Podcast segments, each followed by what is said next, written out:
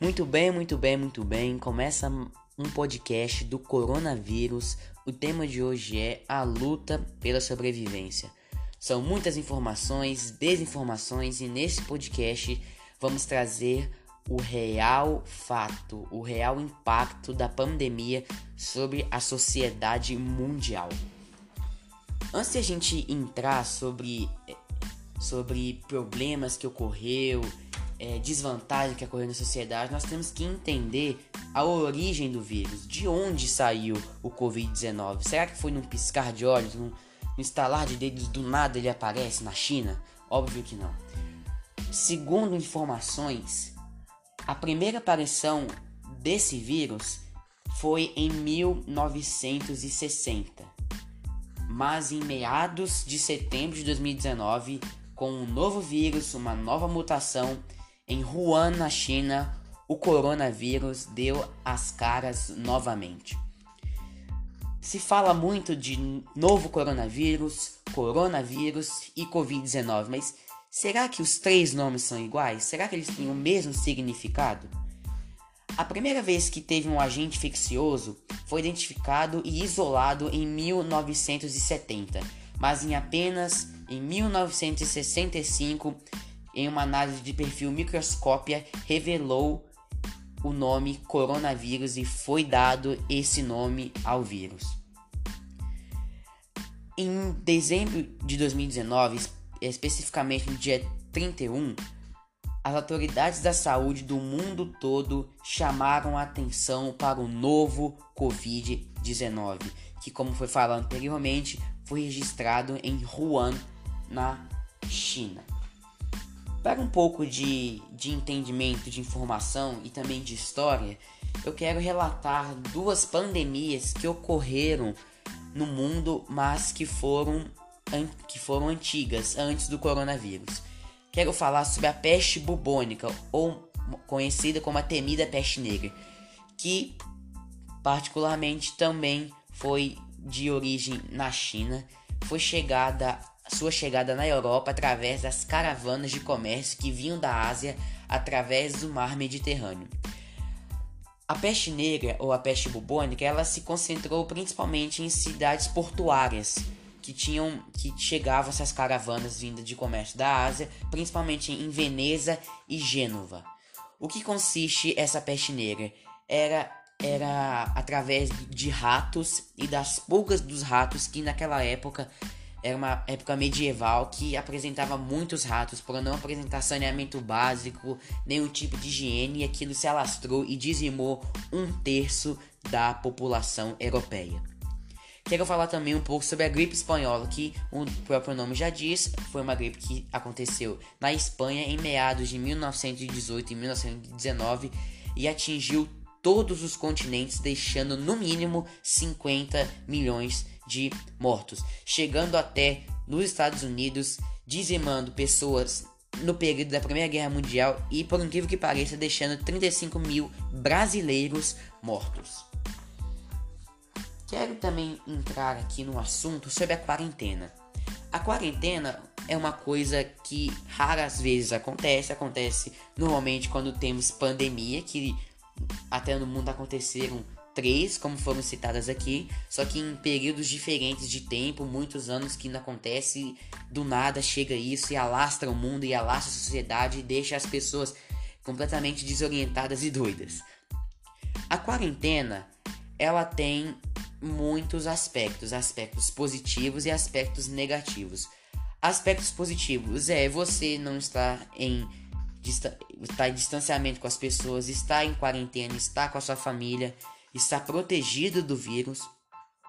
O aspecto negativo, segundo os médicos e líderes religiosos, é a questão da sua saúde física e da sua saúde mental. Quero dar ênfase a essa saúde mental, que afeta muitas pessoas, não só em meio à pandemia e à quarentena, mas também na nossa sociedade, nossa vivência cotidiana normal, que é a ansiedade, a depressão e o pânico.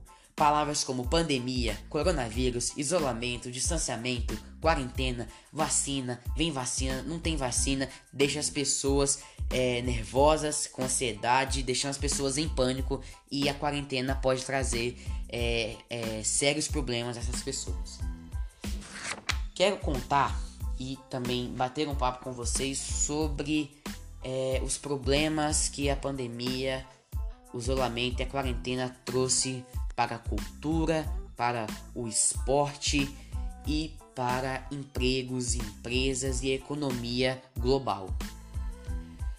Como o esporte, cultura, empresas, emprego mexe com uma diversidade e muitas pessoas, que não é apenas uma ou, uma ou duas, é, um, é uma massa de pessoas que fazem aquilo acontecer, que fazem que fazem o jogo aparecer, que fazem o teatro, o filme acontecer, que fazem a empresa funcionar, é uma massa de pessoas e faz aquilo acontecer da forma que tem que acontecer. Não apenas em relação à cultura, cinema, museu, jogos, estádios, não é apenas uma ou duas pessoas que está envolvida naquilo. É uma grande uma grande massa de pessoas e aquilo teve que ser finalizado, teve que ser paralisado e entrar e cumprir a quarentena de forma imediata. Quero falar um pouco sobre o esporte. No futebol, basquete, vôlei, Fórmula 1 e milhares de outros esportes no mundo inteiro foi paralisado rapidamente e imediatamente, porque aquilo que mexe, aquilo mexe com multidões, aquilo mexe com muitas pessoas, não falando só de de plateia, falando de, de torcedores, de torcida, mas falando sobre as pessoas que fazem aquilo acontecer, toda uma massa, toda uma produção que faz aquilo acontecer de forma boa. Questão da cultura, cinema, teatro, museu, dando ênfase a não só as pessoas que, que, que são atores, atrizes, que fazem aquilo acontecer, mas também influenciou na vida daqueles que não só na cultura, mas também em estádios, no intervalo vendem ali a sua pipoca, vendem ali o seu pastel, o seu cachorro quente, necessitam daquela renda mensal. Quero apresentar agora também números. O total de casos, total de recuperados, total de mortes no mundo. O Covid, o vírus, o novo coronavírus, teve seu start na China, mas alastrou países como Itália, Inglaterra, Estados Unidos, Brasil, Índia e dizimou todo. Teve casos recuperados, mortes em todo o mundo. No total, total de casos foram 55.600 mil mortes. Casos, perdão. Recuperados, 35 milhões de recuperados. E mortes, infelizmente, 1 milhão e 400 mil mortes.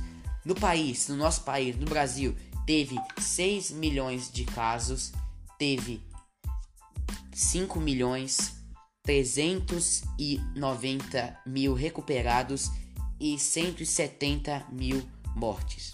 Quero dar ênfase à China, que por incrível que pareça teve apenas, apenas assim, pelo, pelo stop da, da, da, do vírus e do país também sendo avassalador em relação ao vírus, teve 95, perdão, 85 mil casos, e 81 mil recuperados e com 4.630 mortes.